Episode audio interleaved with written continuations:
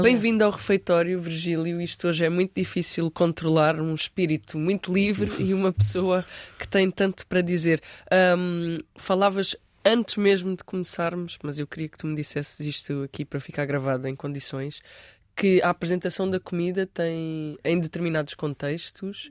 Em, em vários, variedíssimos, no nosso cotidiano. É o primeiro sentido que a gente tem em relação à comida, nem é o cheiro, nem é o sabor, é o olhar. É o, é o momento Portanto, um primeiro da visualização. impacto visual que tem influência sobre isso. E realmente os Estados Unidos fizeram um estudo que, alterando a apresentação da comida nas cadeias, se diminui a agressividade a refeição. Ora, muito bem. E de onde é que vem esta tua paixão enorme pela hotelaria que te levou para a Suíça? Uh, imagino que em tenra idade? Não, já não era tão tenra assim. Já não? Não, não, não. Já, já foi por opção. Já foste uh, para o prestigiadíssimo Instituto Glion? Glion, exatamente. Eu, eu de miúdo em casa, que somos quatro irmãos, era aquele que era mais curioso em pequenos detalhes. Eu em casa era o único e a minha mãe chamava porque eu gostava de provar as massas dos bolos cruas antes dela ir.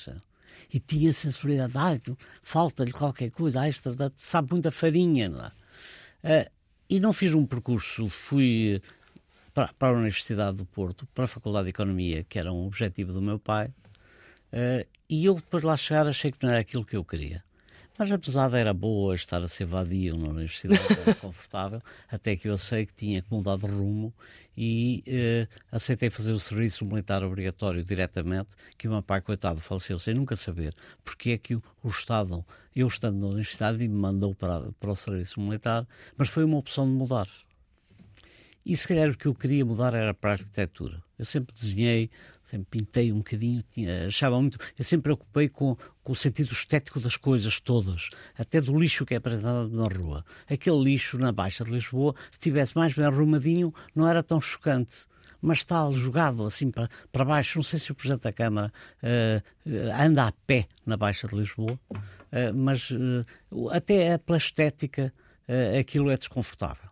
E depois uh, achei que tinha que fazer outra coisa e vou para, para a Escola de Hotelaria, onde já, era, já tinha feito o serviço militar, portanto já era o que se chama um bocadinho adulto. E pronto, portei-me bem, muito bem classificado, não sei mais. Uh, e começo a ter um certo interesse, não pela comida em si, só pela comida, mas pela, pela comida enquanto uma tradição local, local ou regional. Isto e depois de voltares da Suíça? Não, antes de ir para a antes de ir para a Suíça. Eu fiz primeiro a Escola de Hotelaria do Porto. Ok. E na, na Escola de Hotelaria do Porto é que tive a certeza absoluta que era aquilo que eu queria. Fui para a Suíça, onde fiz o curso completo de gestão, que, que contém um curso de cozinha, e eu era, dava nas vistas. No primeiro ano foi o melhor classificado da escola, no segundo ano o melhor classificado, no final fiquei um centésimo do primeiro, porque na fase final nós tínhamos uh, matérias em francês e inglês e eu não, eu não entendia um, um professor uh, em gestão financeira e pedi para trocar. Isso penalizou. Nota final de Portanto, uh, toda a gente estava à espera que eu fosse para a gestão de alimentos e bebidas e surpreendo a própria escola quando digo que quero ir para a gestão financeira. Pensei que o dinheiro ajuda muito as coisas e realmente sem dinheiro. É? E depois venho para Portugal Uh, já estava numa empresa onde regressei, em que havia a preocupação da cultura uh, a todos os níveis do hotel. Isso em que ano? E estamos a pensar em. Eu comecei em 76, sou muito antigo. uh, e trabalhei 25 anos numa empresa onde havia, tinha preocupações culturais. E é no âmbito dessa empresa que eu faço o primeiro uh, evento público uh, relacionado com a história da alimentação, que foi a vida em Portugal no século XVIII, de acordo com os escritos de William Beckford, uma grande exposição no Palácio de Queluz. E, portanto, nós reconstituímos uma cozinha, uma sala de estar e fomos a ver. O William Beckford refere que havia um bolo em forma de castelo. E o que era isso? Claro que eu fui reler uma vez mais o que o Leonardo da Vinci fazia, porque trabalhou sempre a gente rica e criou a moda dos bolos da festa, dos buffets, sendo reproduções dos palácios ou dos castelos. Então nós lá desenhámos, eu pedi ao arquiteto por causa das proporções para desenhar o castelo, e o castelo fez-se em madeira, com uma massa de pão de ló e com um laço por cima e aquilo ficou ali o castelinho montado. E comeram o castelo? Não, não comeu porque estava na exposição de seis meses. Ela aguentou seis meses ali, heroicamente. Seis meses sem criar bolor? Sem criar bolores. Que maravilha. Maravilha porque é, o, é a cozura que se dá não é? Claro. E não usar os mixers americanos, que é só juntar água, e claro que esse pão ao fim de um dia uh, cria bolor. Tu disseste aqui uh, que no teu curso tinhas, tiveste, fizeste um curso completo de cozinha, mas que nunca tiveste grande interesse em, em exercer. Eu percebi, para mim é muito importante, para escrever, conhecer a tecnologia culinária. E, portanto, às vezes faço desafios e digo, mesmo neste último livro, eu digo não, porque se juntarem vinho, há mesmo perto de qualidade. Portanto, as mães de pato não têm que levar vinho. É um disparate recente que fazem, então chamam-lhe à espanhola, à marinheira, o que quiserem. Ou ponham uma vírgula depois do bolhão pato e dizem com vinho. Porque, portanto, não foi o bolhão pato que criou, mas foi uma receita de homenagem ao bolhão pato. E, portanto, a primeira vez que conhecemos essa receita publicada em livro é de 1933 e até aos anos 90 nunca se junta vinho. E de repente começa a juntar Eu acho que o vinho é uma ruptura naquela receita. E, portanto, eu acho que a cozinha é um processo dinâmico, evolutivo, é, é alterações constantes, mas quando se lhe introduz um, uma ruptura, deixa de ser a mesma receita. E a receita, a escrita da receita, já que tu gostas tanto de escrever e escreves tanto, esta é uma pergunta que eu faço muitas vezes, porque eu venho das artes performativas, não é? E, e a escrita de uma peça de teatro, para mim, é muito semelhante à escrita de uma receita. Um, tem precisões. É um género literário em Exato. si. As escritas, eu, eu fiz um livro há, que foi publicado há dois anos, teve um prémio internacional, porque eles, eu digo, costumo dizer que a Academia de Paris não leu o que eu escrevi, porque na nota introdutória eu queixo-me da Academia de Paris e da de Barcelona, no século XX, dizendo que os portugueses não têm uma comida menor, nem os portugueses sabem bem o, o que é que têm para comer, sabem que têm uma feijoada e pouco mais que isso.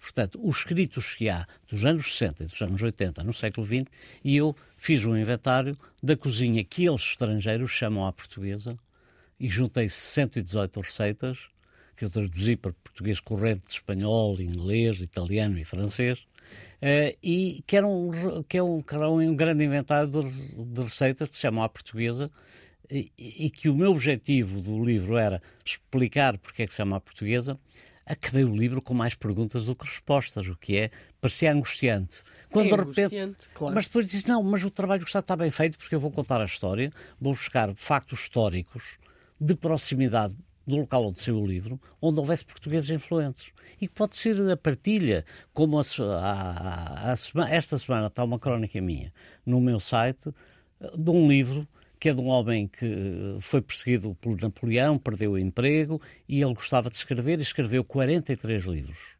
E desses 43, já nessa altura ele pensou que os livros de cozinha que lhe davam mais dinheiro, mais rendimento. Só que ele não era cozinheiro. E, portanto, nota-se nas receitas que aquilo é uma coisa que não dá jeito.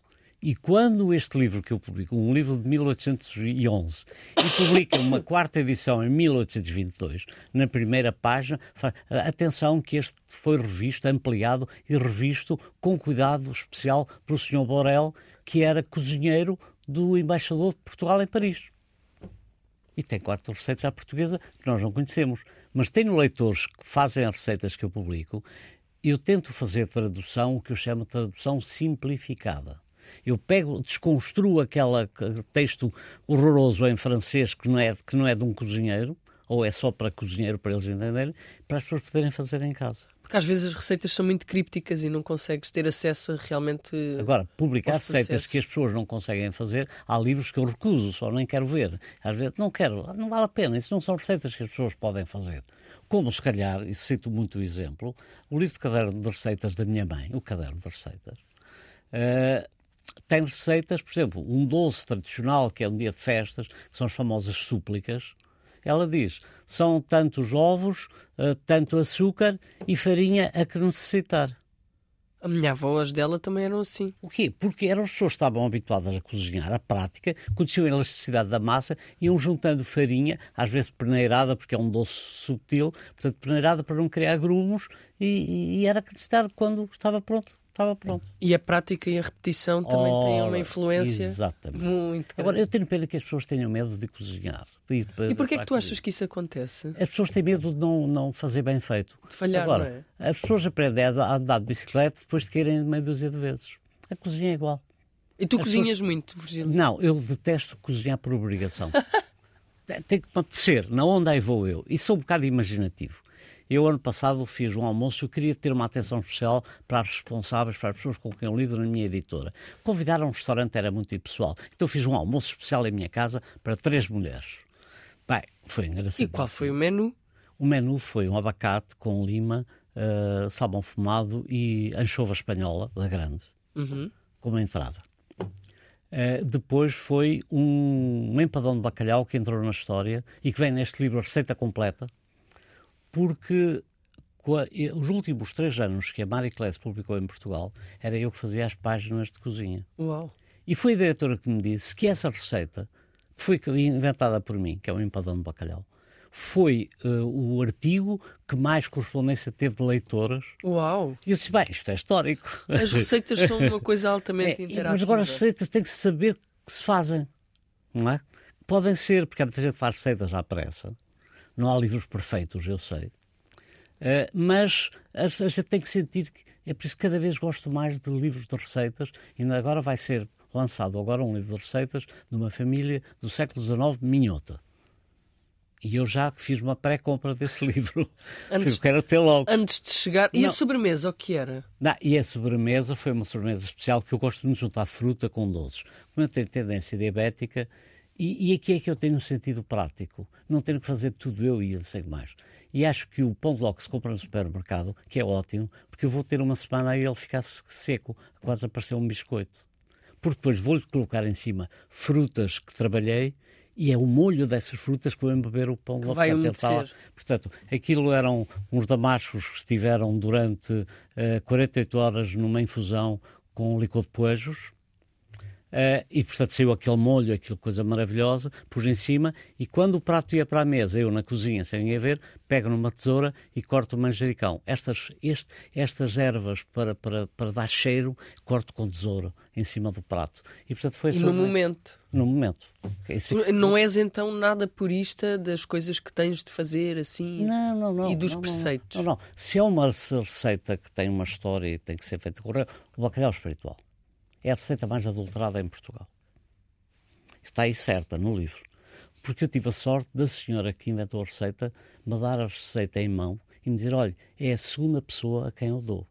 E suponho que é a primeira pessoa a quem dei, que suponho que é a sua amiga.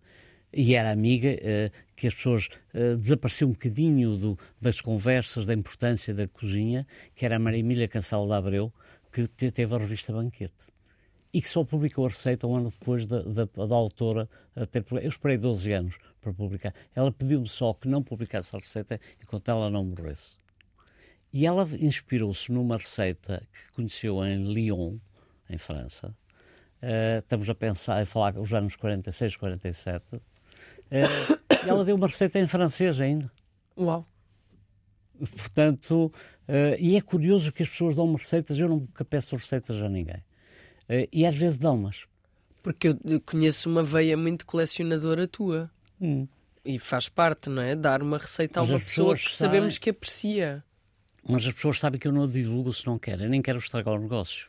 Houve uma Sim. vez um senhor em tomar numa pastelaria, ai, o senhor vai escrever o que lhe disse? Eu, não. Ai, é que serviço estraga-me o negócio.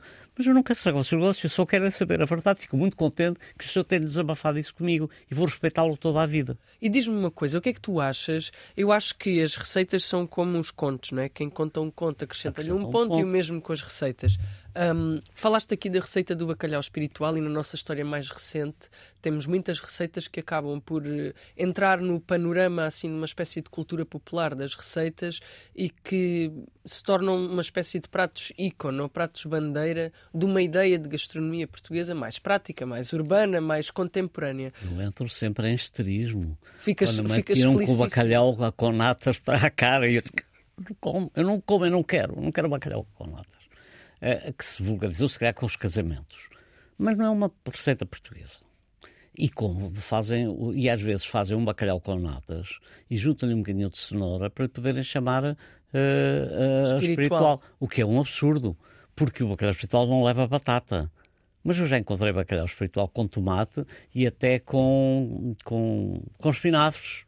Com tomate, pois, com tomate nunca encontrei. Com espinafres, uh, não é, é, bacalhau com espinafres. Chamem-lhe o empadão de bacalhau, chamem-lhe o que quiserem, não se moda. As, as coisas têm que ser bem feitas. Agora, quando lhe dão um nome tradicional e depois nos dão outra coisa, eu sou um péssimo cliente em, em restaurantes nessa perspectiva. E as pessoas ficam assustadas comigo. Outro dia uma, uma menina veio-me atender. Eu olhei para ela e pensei, ela deve ter sido escolhida porque esta é a farda ideal para aquele corpo. Deve ter sido escolhida pelo corpo para encaixar nesta farda. E com um ar muito imponente e sonoleno, falando de alto para mim, olha, o senhor tem alguma intolerância alimentar? Olha, tem intolerância a gente mal educada e a leite condensado. A menina saiu da mesa e foi ter com a diretora a chorar, a ver se ela podia ver se eu, se estava a chamar mal educada a ela, o que significa que ela tem, entende mal português. Quando a diretora entra e vê que o cliente sou eu, desata a rir a grelhada e tal, olha, então fica a acontecer cá. Deves-te sentir honrada porque o Virgílio dizer isto, porque ele está a brincar contigo. Mas é, pode as pessoas não gostar. E esta tua forma assim mais. Hum, como é que eu? Não é expansiva, mais provocadora de, de, lidar com as pessoas e de te apresentares. Um, vem... Eu nem sempre me apresento, fico sossegadinho. Eu sei. É muito raro eu fazer reserva para um, para um restaurante com o meu nome, porque há muita gente que me conhece. E às vezes entro num restaurante. Ai, uma vez eu entro num restaurante, tu eras uma jovenzinha, não percebias isso, quando houve a, a famosa polémica da alheira de bacalhau. Eu devo ter sido a pessoa que mais escreveu contra a alheira de bacalhau. uh, e por questões culturais, eu nunca disse que a alheira era má. Eu disse que o, o nome é que está errado. Teoricamente é errado. É errado. Bem, e... e a alheira era má ou não? Fica já aqui esclarecido não era, eu, não, O que é que a alheira tem? Eu fui educado com a alheira. Claro. Alheira, o bom que a alheira tem é aquela gordura e com bacalhau não pode ter aquela gordura. E, portanto, é uma coisa, uma papa, a saber um bocadinho uh, bacalhau de molhado uh, e que não tem graça nenhuma. Por isso prefiro uma posta de bacalhau. Não tem tempero. Não tem, não tem tempero, aquilo não tem nada. E eu até escrevi mais. Há um livro onde eu fui mesmo atrevido e está publicado como é que os lisboetas não sabem comer alheira e o que é que fazem à alheira. Eu uso uma palavra fé, não sei se eu posso dizer aqui. Podes dizer tudo o que tu quiseres. Assim, os lisboetas, eu não entendo os lisboetas que fritam a alheira que é errado. Tiram-lhe a pele e depois apresentam-nos no prato onde vem uma coisa que parece um poio de prisão de ventre ovo estrelado e batata frita. Tudo mal. Não se frita a alheira. Antes, pelo contrário, assa-se ou grelha-se, porque é para ela expulsar naturalmente a gordura que lá tem, porque ela é conservada e não o saborzinho que ela tem com a gordura tinha. Agora, eh, aquilo, a fritura, que já é uma técnica pouco saudável, eh, e depois que concentra a gordura toda lá dentro. E depois tem batata frita e um ovo estrelado, quando o transmontano põe grelos, tem grovo salteado, às vezes uma batata, uh, e portanto não é nada daquilo, mas pronto. E outra coisa aqui também que eu acho que é importante na pergunta que te ia fazer é hum, relativamente, por exemplo, àquilo que tu escreves, à tua newsletter, a tudo isto. Um, a, tu, a, tua formação enquanto hoteleiro é aquilo que te serve como bitola para apreciares a qualidade Muito do serviço? Muito importante. Eu tive a sorte de ser diretor de qualidade numa cadeia de hotéis eh, de luxo na altura e com a preocupação. Uh, mas, por exemplo, eu fui criticadíssimo quando em 1986 eu imponho que na cadeia, nos restaurantes e nos bares, tem que servir vinho a copo. Fui chamado taberneiro no seu pior sentido. E hoje em dia, um restaurante, mesmo de luxo, se não tiver vinho a copo, vende mais água. Não é? Portanto, eu fui educado com 10 anos de idade a começar a beber vinho. E eu nunca, eu preciso de vinho à refeição, mas nunca bebo mais que um copo.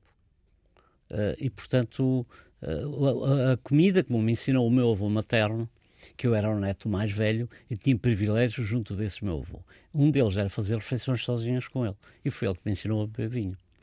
E, portanto, tinha um copinho pequenino, daqueles copinhos três só meio, com vinho tinto, e ainda me lembro do, do que comi uh, para misturar com o vinho, nessa, isto foi nem digo há quantos anos. Não digas. uh, mas há muitos anos. E, e, e ele diz-me assim: Olha, antes de começares a beber vinho, vou-te ensinar uma coisa. Tu, quando tens sede, nunca podes beber vinho. E depois, o vinho é bom para que a comida nos saiba melhor. E havia um arroz de repolgas, não sei se sabes o que são repolgas. Aqui os, pois, aqui os lisboetas, como são Eu sou chiques... alentejano, eu não sou lisboeta. Está bem, mas os lisboetas dão-lhe um nome, um nome botânico, que são em latim, que são os pleurotos. Ah, arroz Os de... triatos. Eram arroz com essas coisas. Que o meu avô tinha criação, não sei o que mais. E, portanto, a gente faz com, com, com os pleurotos, repolgas, repolgas. a gente faz muita coisa. Sopas, arroz, feijão, salteados só, tudo bem, junta-se com tudo. Uh, e um leitãozinho que tinha 4 quilos lá em cima. O leitão é de um mês e o cabrito de 3. E, portanto, um leitãozinho assado só para nós. E diz-me assim o meu avô, mete uma garfada de arroz à boca, mas não comas tudo, começa a mastigar. Quando tiveres metade do arroz engolido, pega no copinho e junta um bocadinho de vinho e bochecha a boca com, esse, com o arroz. E, e, e diz assim, mas não fales, que eu já te pergunto. Então, gostaste? Ah, o vinho não sabe mal, pois não sabe porque está misturado com a comida. E, portanto, com 10 anos aprendi isto, que me serviu para o resto da vida e hoje, hoje, hoje estou quase centenário, uh, continuo com esse princípio E não de... és homem de excessos? Não, não, não, não. O único excesso é eu gostar de mim. E o único excesso é o gostar de livros. E há livros. E bibliotecas. Tens que ir lá à minha casa para ver. Ainda bem que o programa não é minha casa. Nunca mais mas lá vezes, saíamos. Era mas, mas às vezes, sim. Eu, eu tenho uma cultura muito grande. Nós educa- fomos muito educados a, a ler. E eu tenho imensos livros, mas faço as leituras em diagonal algum deles. E depois tenho a coleção de livros raros e antigos. E, sobretudo, no século XIX, tenho as, quase as primeiras edições todas que fizeram em Portugal de livros de receitas, que não são receitas de cozinha é como tirar uma noda não sei quê, mas depois ensinam a fazer arroz doce. Portanto, tem a mistura, como fazer tinta para caneta, tinta permanente. Portanto, no século XIX, como fazer vinho falso da madeira. Uh, portanto, e depois também tem receitas de cozinha. E as receitas de cozinha são normalmente algumas tiradas de exemplos que já vêm do século XVI, que eram uh, livros de médicos a darem alimentação para melhorar a saúde. Esses livros são fa fa fabulosos. E tens uma vasta coleção de menus. Menu, sim, também Por tem. isso é que eu te perguntei qual teria sido o menu para as pessoas que convidaste para almoçar em tua casa. Ah, pronto, mas esse não imprimi. e eu explicando, e foi muito simpático, porque nós atrás de montes temos uma mania, apesar de não precisarmos da palavra sustentabilidade, porque não havia sobras de comida. Tudo se aproveitava. As receitas maravilhosas que há de utilização do pão, porque o pão não apodrecia. Não, há uma padaria aqui em Lisboa que recebe todas as quintas-feiras um pão de Gimonde. Gimonde é uma aldeia a 5 km de Bragança. E um dia estava lá a perguntar, ouça lá, porquê é que só vem à quinta-feira? E ela responde, o senhor devia ser a última pessoa a perguntar-me isso, então porquê? Oh, Virgílio, Então, francamente. Franca, Então o que é que acontece a este, este pão ao fim de uma semana? Ah, ainda está bom. Exatamente, por isso só precisa ir uma semana, porque isto aguenta-se. Não tem fermentos químicos, não tem nada, portanto aqui é um pão maravilhoso. Não tem uma fermentação lenta, não tem uma fermentação longa e, portanto, é daqueles pães. Uma vez estava em casa com a Maria de Luz Modesta e houve uma padaria famosa que lhe mandou um pão para casa. E ela ia lanchar e disse: Ó oh, Virgílio, já tem comigo porque quero que me explique uma coisa. Vem uma fatia de pão e ela pega no pão e diz: Virgílio, onde é que se põe a manteiga? É só buracos, buracos, buracos e depois uma crosta muito rígida que os dentes dela já nem aguentavam. Para que é que me serve este pão? E realmente é. O culto do pão com manteiga ainda existe em Portugal. E esses pães modernos, cheios de olhos, eh, não Eu servem para adoro pão com manteiga, Pronto, mas tem pão- de ser pão denso. Eu já escrevi um texto, exatamente. Esses pães densos é que são os pães verdadeiros. Tem de ser pão denso e Eu pesado. já escrevi um texto sobre pão com manteiga. Que Um até ler. utilizo umas frases do Pedro Cabrita Reis. Uau, isso Também gosta muito de pão com queijo, com, com manteiga. Não sei, pão com manteiga é, é uma instituição, devia ser eh, património. Ahm, vou falar da tua newsletter, porque eu acho que a tua newsletter é uma, é, é um- é uma coisa muito importante para o universo da gastronomia e não só. Ah, a tua newsletter é um espaço muito livre, onde tu emites as tuas opiniões, Sempre de comida Totalmente- e, e, e gestos à mesa. exatamente, totalmente isento ah, de qualquer censura, a não ser que te censures a ti próprio, parece. Não, eu, eu leio sempre três vezes antes de publicar. E alteras muita coisa? Não. Mas tens quase. Tenho... Ou seja, tens quase 700 newsletters no teu site. Mais. Tens mais? Sou capaz de ter mais. No arquivo diz que são 68 páginas, 10 crónicas por cada página. Portanto, eu faço muito hum. mal contas e sou Mas péssimo. Eu tenho o registro do número de crónicas. Tens, já, já então depois já. Ultrapassa as 1200. Pronto, então, olha, mais me ajudas. um, tu és um homem muito atual e gostas muito de, pôr, de te manter ao corrente, apesar de investigares muito sobre os tempos idos. Uh... Eu, eu, eu uma vez escrevi num livro que publiquei em 2013 a gente só entende o futuro se conhecermos o passado. O passado ajuda-nos a construir um futuro melhor. E por isso é que tu te atiraste para as novas tecnologias assim rapidamente? Também. Estás mais sim, próximo sim. das pessoas? Sim, mesmo. Até, por exemplo, não há bimbi em minha casa. Da mesma forma que não há micro-ondas. Também não tenho. E a comunidade científica ainda não respondeu à quantidade de nutrientes que podem ser eliminados pelas ondas do, do micro-ondas. Portanto, eu prefiro o meu forninho, faço tudo no forninho e gosto de trabalhar a gás. Pronto, partilhamos. Mas respondendo Mas tu tens à... muita coragem com o teu programa. Eu vejo-me muito deliciado. Isto não é agora aqui partilhar cumprimentos. Mas vejo deliciado, e já tinha dito isto antes de, de estarmos hoje aqui de microfone à frente, que eu gosto imenso de ver os teus programas. E às vezes até vou para trás para ver o princípio a maneira como te vestes, as tuas poses, e não, e depois mais, as deixas que tu dás, as brincadeiras que tu fazes com tradições, com outras coisas associadas, e lembra-se não sei de quem, e agora aqui vai, e pronto. É um bocadinho esta E a cozinha tem toda... de ser, agora aqui vai. As pessoas têm que ir descontraídamente para a cozinha. A cozinha é muito dinâmica, tem de ser dinâmica e tem de ser muito. Mas as pessoas têm que ir, não se, não, as pessoas não se podem vincular a uma receita extremamente rigorosa. Eu tenho uma balança escondida em minha casa que não sei onde está neste momento. não quero balança na cozinha. E, e portanto, é, vai por sensibilidades. Tu estiveste envolvido hum, numa Comissão Nacional de Gastronomia que levou a gastronomia portuguesa a património cultural. Na semana passada nós estivemos aqui no refeitório a Inês Matos Andrade, que creio que Conheço conheces bem. perfeitamente, hum, e viemos dar mais uma vez a esta pergunta, que é o porquê da gastronomia em Portugal ainda não ocupar um lugar uh, com maior destaque? Por várias razões.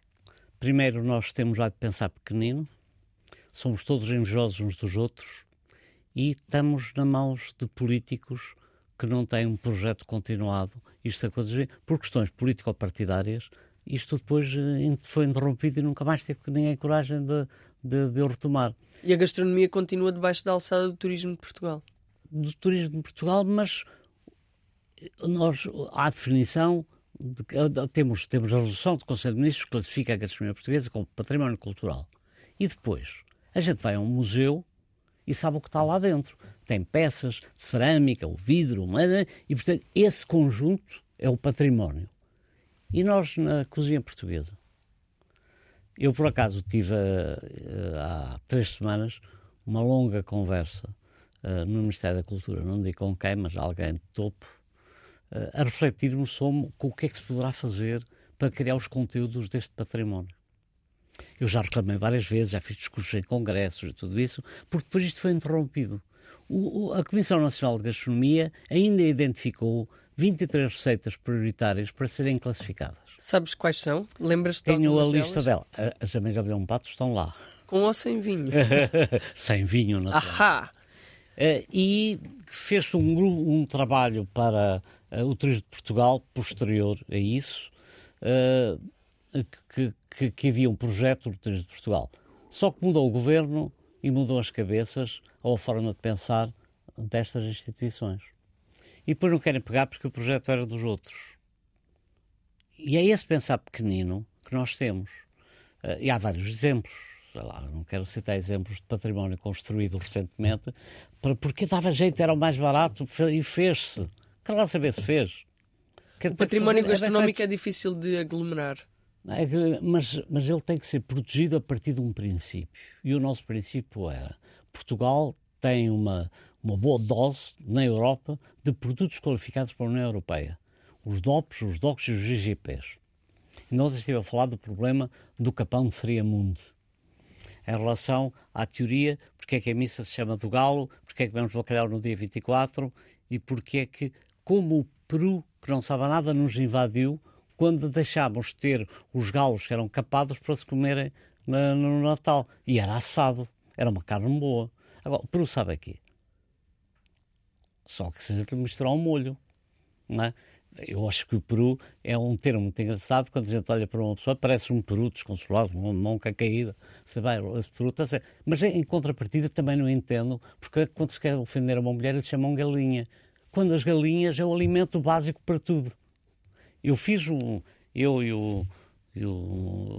Fomos dois entrevistados para um, um filme que se fez, foi projetado aqui no Cinema São Jorge, eh, sobre a tradição em Portugal do, do frango de churrasco. E eu fui buscar coisas antigas, porque é que até mesmo no futebol toda a gente gosta. Eu não gosto de futebol, às vezes perguntam-me, mas você não é português? Olha, eu não tenho culpa nem de ser português, nem de não gostar de futebol. Portanto, aconteceu. não venho cá falar, aconteceu, sou assim. E quando um, um, um, um golo de futebol é fácil, chamam-lhe um frango. E porquê é que vocês olham, parece uma galinha? Olha, ali vão as galinhas.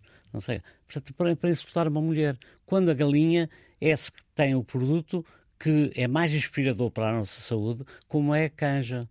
E o produto mais inspirador para a doçaria, exatamente. E os ovos da galinha. E a galinha chega a, a funcionar, o peito de galinha cozido, pisado em almofariz, para não ter farinha, porque a farinha engrossava demasiado. Há três caras que usamos em doces portugueses. É o porco, é a galinha e é o coelho. E temos doces específicos com a carne branca, que é pisada em almofariz, para o doce não ter farinha e engrossa-se com estas carnes. E é, e é, mais proteico, portanto é mais interessante do ponto de vista mais, nutricional. Claro, depois tem um bocado de açúcar a mais. Eh, Bom, não se pode ter tudo. Pode e tu, ter quando, quando te pões a desconstruir estas coisas todas, vais à procura da origem dessas expressões? Sim. E consegues chegar a conclusões? Eu, descobri, eu descobri um livro fantástico de finais de 1781 ou 2 só de adágios portugueses. E as suas origens? As suas origens não estão lá mas eu depois vou comparar com os mesmos e há pequenas alterações uh, na frase, na vírgula, não sei o que mais. Mas realmente, encontram-se lá coisas engraçadíssimas e eu não consigo encontrar um dos que eu mais gosto, que é dos finais do século XIX, que dizia: Na época do tomate não há mais cozinheiras. Uau! Essa é extraordinária. Primeiro, diz cozinheiras, que é a comida com que nós somos, éramos educados.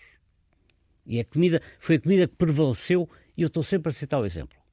Quantas receitas se inventam por dia em Portugal?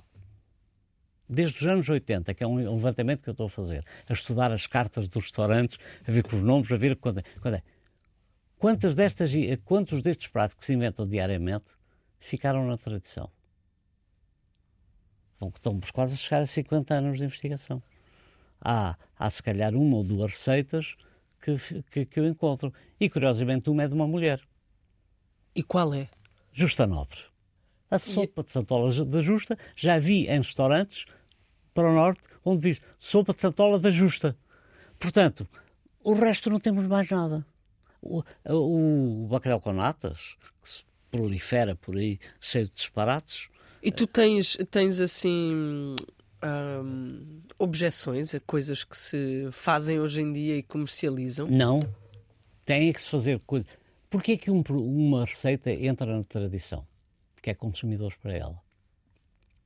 Se aquelas receitas, por exemplo, o Zé Vilés faz coisas fantásticas. Para mim, ele, não importa que os outros estejam a ouvir, mas é a pessoa que faz receituário moderno com mais consciência e mais atrativo. E já, já discuti isso com ele. Ó Virgílio, nós, por princípio, aqueles restaurantes, já tem que, cada três meses tem que mudar alguns pratos, não é? Uh, e as estrelas Michelin criaram um, um, efeito emocional, se calhar negativo, em relação a algumas propostas. As pessoas sentem-se retraídas. Eu tenho um amigo meu que é rico e diz que só vai a esses restaurantes se eu for com ele. Eu tenho a sorte dele ser rico e me pagar a minha refeição. Portanto, eu vou também. E de vez em quando eu estou a ficar preocupado que ele vai deixar de me convidar. Porque ele está a dizer que está a perceber tudo. Agora já vem um restaurante e já entendo o que estão a servir. Portanto, lá estou eu a perder o meu lugarzinho de explicador. mas, eh, mas estão a ver, porque há essa percepção. Há dois restaurantes, há um que eu gosto particularmente, com estrela Michelin, sou suspeito, não importa que seja, todos nós temos, que é o G, em Bragança, dos irmãos Geadas. Em que realmente a gente se revê naqueles pratos, muito embora nos explique, a gente olha para o prato, uh, não se vê muito bem, mas depois vem empregado e diz, olha, isto é isto, é isto, é isto, ah, maravilhoso, isto é aqui tudo local. Eu outro dia comi num restaurante uma refeição com estrela Michelin em Lisboa, fiz uma refeição extraordinária de boa, vegetariana, porque tinha curiosidade, porque serviam cuscos transmontanos. E foi encantador. Agora, a gente quando vai a esses restaurantes tem que ir pensar que não vai comer um guisado de polvo, que não vai comer uma feijoada, não é? Mas os pezinhos de porco de coentrada continuam com sucesso no Zé Vilês. O Zé Vilês deu a primeira prova quando começa a servir os pezinhos de porco com entrada, como entrada uh, no, no, no bel canto e que teve que mantê-lo várias épocas e às vezes retoma, porque realmente é muito bem feito. E que tem a grande vantagem, a elegância de não ter ossos, a gente só pode comer com uma colherzinha. Que maravilha. Eu adoro comer com colher. Para mim é o grande instrumento. A sério? A sério. E, e, comer sem garfo, porque sem garfo a mim é o ideal. E um homem cheio de preceitos que diz que gosta de comer só com colher, é um bocadinho assim a. Não, mas é o conforto, a gente não precisa de. Claro que sim. O nosso conforto diário. E comer com a mão. Ai, adoro. Eu outro dia estava num restaurante muito chique e muito caro em Lisboa. Uh, foi a última refeição que a Maria de Luz Modesto fez fora de casa, foi comigo e foi nesse restaurante. E estávamos a, cabre, a comer cabrito estonado. O cabrito estonado. E o que é interessante é aquela pele que eu como à mão, uso o garfo para partir, porque com faca aquilo não dá jeito. E, e tinha um. É de luxo, mas as mesas perto de cima das outras. Eu tinha o, o vizinho da, do meu lado que só faltou meter o nariz mesmo dentro do meu prato. Eu, assim, eu olhei para ele e disse assim: Mas que é Ah, desculpe, não está a meter-se a comer com a mão. Disse, olha, aqui é que se vê. Quando a gente come com a mão, é que percebe-se o, o restaurante tem categoria. Não demoram dois ou três minutos que não esteja a chegar aqui à mesa dois lavavos e dois guardanapos novos. Ainda estou a dizer isto, já está o empregado a dizer, está a ver? Portanto, posso comer com a mão, já tenho aqui o que limpar e tenho outro guardanapo. Ele trouxe para lá. Era um senhor que vomitava milhões e que encomendou um Rolex só vai haver 18 exemplares, ele tem um deles e custou um milhão e não sei o quê. Aquilo até incomoda, quer dizer, não tenho inveja do dinheiro dos outros. Sobretudo porque não, nunca pergunto de onde é que lhes vem o dinheiro.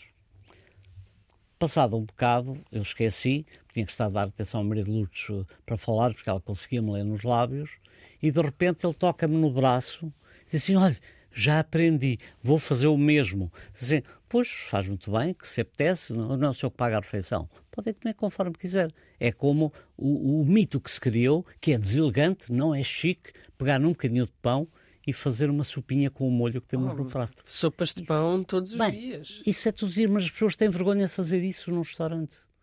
E bem, e está o homem ainda a falar comigo que já aprendeu e já está o empregado através dos lavabos. Está a ver? Eu não lhe disse. Ai, ai, muito obrigado. As sopas de pão, tu fazes sopas de pão?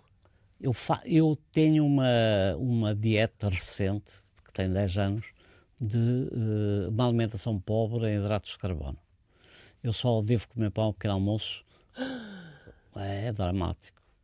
Que horror. E quando me mandam um cesto de pão em casa para eu provar? Oh, podes Quem provar. é que ganha é quem está perto de mim, que eu provo um bocadinho. Mas podes e depois provar um pouco. Posso, posso. E às vezes apetece mesmo. O melhor das já um pato para mim é um bom pãozinho de, de, qualidade e fazer a sopinha.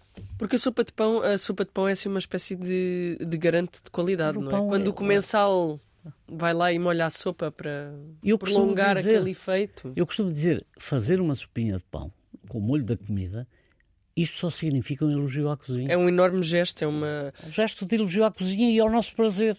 Portanto, nós vamos pagar o molho e vamos mandar para a cozinha para eles mandarem para o lixo? Não, dá... o ah. que seria?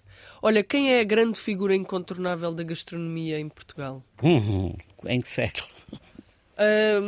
Eu acho que é mais interessante eu... falarmos da nossa história recente. Exato. Eu, eu, eu, eu tenho, já falei há bocado eh, na importância de mulheres na cozinha. E houve três mulheres uma que teve mais visibilidade, talvez por ter um programa de televisão, que foi a Maria de Lourdes Modesto, mas antes dela e da própria Emília Cassal de Abreu, houve a Maria Odete Cortes Valente, publica nos anos 60 o primeiro inventário da cozinha regional portuguesa. Que depois eh, se calhar, ela depois fez novas edições, ampliando, ampliando, ampliando. Eu estou ligado a umas receitas que ela tem de trás-montes, porque o marido dela era muito amigo do meu tio, e, e, vão para Bragança para perguntar que só tinham comida popular e queriam comida que se comia em casa dos ricos. Nós lá em cima não fazíamos muito essa distância, mas havia umas receitas mais delicadas e de repente aparece lá um pudim como o tradicional de Bragança. Não, mas era, era tradicional de Bragança na nossa família. Uh, e, e, portanto, ela ampliou muito, não é que não tivesse perdido o critério, não explicava bem as ampliações. Uh, eu conhecia pessoalmente, ela já faleceu, as três mulheres que fizeram os melhores inventários do século XX faleceram as três. Que a primeira a falecer foi a, a, a Maria Emília Cassal de Abreu, depois a Maria Odete Valente e agora recentemente a Maria de Lourdes Modesto. O que é certo é que nós temos as Isalitas, as Irenes Vises, a, a Berta Rosa Limpo, tudo isso que são mulheres que construíram o suporte alimentar português, são receitas com uma matriz que eu às vezes chamo feminino, que não, que não é muito feminino, que a gente pode fazer, pode um homem fazer aquelas receitas, isso se diz. Mas eram as receitas de casa, porque, sei lá, no princípio do século XX, só 5 a 10% da população é que comia fora de casa. No fim do século XX, só 5 ou 10% é que não come fora de casa. E hoje temos este Sim, paradigma. inverteu-se imenso o paradigma. É? As crianças, ao fim de seis meses, deixam de comer em casa. Começam a comer fora de casa. Não é?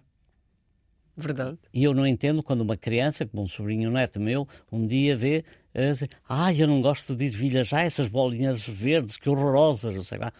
Em minha casa era proibido dizer que não se gostava e se não se comia o que tinha no prato até ao fim, não tinha sobremesa. E soube-nos muito bem. Nós, quatro irmãos, somos maravilhosos a comer, comemos tudo, apreciamos tudo. Eu tenho uma cumplicidade muito grande com a minha irmã mais velha, que vive em Beja. Uh, e, e portanto, é a minha. Uh, às vezes eu preciso de testar receitas uh, e, e uso muito a minha irmã e ela com os netos temos até uma história muito engraçada, não sei se pode. Podes contar à vontade. É, ainda temos eu, tempo. Ainda temos um tempo. minuto. Um mais. minuto. Oh. Bem, e, e, portanto, a mim contaram uma história do Grêmio Literário. Há aqui uma senhora que faz uma, uns, uns doces que são as bexigas de São Lázaro. Está publicada no, essa história no meu livro Doce da Nossa Vida, que foi publicado em 2014. É, e é, eu vou daqui a Vila Real, depois combinar com a senhora que podia lá ter, é, que só são 400 e não sei quantos quilómetros, e chego lá ao pé da senhora, é a primeira pergunta, ouça lá, o senhor não tem mais nada a fazer? Então vem para Porto de Lisboa para falar comigo por causa das minhas bexigas? Não, a senhora vamos dizer o que é que me diz. O que ela me disse dava para escrever uma linha e meia. Uau. E eu escrevi duas páginas. Pronto. Bem, e ela disse assim, o que é que o senhor quer saber disto? Eu meto a mão no saco da farinha e jogo numa tigela. Vou ver se as galinhas puseram muitos ovos, se eu preciso para outras coisas, só ponho um, para, para dar, porque aquilo precisa não sei o que mais. E depois a gordura é conforme. Se é para o meu médico, ah, essa eu vou comprar de propósito manteiga. Se não é margarina ou, ou, ou, unto, ou banha de porco que tenho aqui em casa e faço, para não ter mais nada. Eu... Então, e depois assim? Então, então e, e doces, uns tantos. Ah, descanse eu fiz uma dose para o senhor que é para lá, para Lisboa, que não sabem comer, vai levar umas, umas bexigazinhas até Lisboa. Fez uma caixinha para mim. Portanto, que é um doce que ela, o doce que lhe dá, e que as pessoas sabem pouco isso, é o mesmo que se faz com as cavacas. A massa das cavacas não tem açúcar. O único açúcar que tem é quando elas são banhadas numa calda de açúcar e depois aquilo que frio, aquilo uh, arrefece ou solidifica e fica branco. Portanto, e ela, quando eu, depois dela me dizer isto, já tem olha, eu vou-lhe agora dizer a coisa mais importante que ainda não lhe disse. É que esta receita tem que ser feita com este dedo. O senhor pense bem, só este dedo é que serve para isso. Fiquei à espera que ela me dissesse, assim, olha, então aquilo põe-se no tabuleiro. Cuidado que a massa às vezes se estenda muito. Põe uma colherzinha e separa bem umas das outras. E depois de ter as, os, os montinhos todos no olho, pega neste dedo e vai ao meio da massa até que apareça a lata. E depois tira. E aquilo vem dar um biscoito que tem uma profundidade que é para representar as bexigas, que eram aquelas doenças da pele, que ela fazia uma. aqui que eram, eram bolachinhas para fazer pedidos a São Lázaro, que é produtor das doenças da pele. E de onde é que vêm essas bexigas? De onde é que, Vila é Real traz. Mas de onde é que veio essa receita? É tradicional? Foi dela? Não, não, não. Foi ela que inventou. Para oferecer a São Lázaro? Para oferecer a São Lázaro. Mas tinha tido um problema de pele? deve ter tido na família, porque ela depois, depois estava cansada, depois veio uma neta a dizer que ela já não podia falar mais. Estas coisas são deliciosas. Esta, esta, esta, este esforço que eu fiz na Vila Real, os 800, quase mil quilómetros que eu fiz, não me souberam, não me souberam a despesa. Nem o pouco. prazer, aquela hora que eu estive com aquela senhora com 92 anos, é uma coisa deliciosa. Eu tenho muitas coisas dessas. Muitas coisas deliciosas. Olha, obrigada por teres vindo, já não temos mais tempo. Pronto. É uma pena. Isto. Nem a sobremesa servimos. Pois não, e eu tinha ainda para te perguntar se tu gostavas muito de sobremesas. Uh, eu costumo, quando vou a restaurantes, e nesse livro tem, eu falo muito, podemos. Deixa, uh, fala que eu gosto. eu escrevi sobre o couvert, que é uma coisa assustadora. E que é o tem couvert. a ver com a estética, o, o, o que houver. O couvert. Eu... A estética é tenebrosa, são Não. várias caixas de plástico. Bem, não- vai- vai. mas eu digo sempre, eu só como couvert num restaurante que sei que não é bom, que é para me segurar ao menos com pão e manteiga e azeitonas, porque eu nunca como couvert. O que eu gosto é de escolher um prato, a sua essência. E as pessoas normalmente perguntam, olha, o seu desejo de entrada. Não, não, muito obrigado, eu vou querer saídas. E as pessoas ficam assim a olhar para mim. Saídas. Para mim, para mim, as saídas são as sobremesas. É uma boa saída da mesa. E tu gostas de todas? Pronto. É Já não me difícil. vê comer muitas, mas. E depois já há as coisas engraçadas do nosso pão, salame de chocolate. O salame de chocolate, quando foi publicada a primeira vez a receita, chamava-se hum, salame preto. E as pessoas não encontravam salame de chocolate quando andava à procura, eh, e depois é que passou a salame de chocolate na edição de 1945 de, do Pantagruel, é que passa a ser já salame. E é uma receita que tem origem onde e quando? Não sei, Ninguém da Berta sabe. Rosa Limpo. Ok. anos 40. E portanto é uma coisa engraçada. E há um restaurante, eh, há um restaurante em, em Lisboa que é o que acompanha o café. É um salame estreitinho, pequenino, umas rodinhas pequeninas, que é maravilhoso. E tu gostas de salame? Eh, eu gosto quando o salame é de chocolate. De chocolate com chocolate, com chocolate preto, com mais de 70% de cacau. O salame em si italiano não me diz nada, porque eu fui habituado a enchidos tão bons, atrás montes. Vamos agora virar para o salame. Nós, portugueses, pensamos pequenico e gostamos que o que é dos outros é sempre melhor. É agora melhor. O que é nosso é muito bom. Exatamente. Alguma coisa melhor que um escolheste? salpicão? Ai, é verdade. Alguma coisa melhor que um salpicão? Não, não me parece eu, ser eu, isso. eu tinha pensado Eu gosto numa. daquelas, eu aliás, tinha- gosto de umas eu linguiças que tinha, eu existem em tinha pensado Maior. numa canção que é cantada em inglês por uma, uma, pela Jeanne Moreau, francesa, que é uma canção que se chama Each Man Kills, kills the Thing He Loves. Uau! Tem muito a ver com isto. A gente, para ter o prazer da comida, tem que a destruir. Temos de comer e de processar. Pronto. Portanto, se isso for possível, era da banda sonora do filme Querel de Brest, do Fassbinder. Obrigada. Muito obrigada. Obrigado, eu também.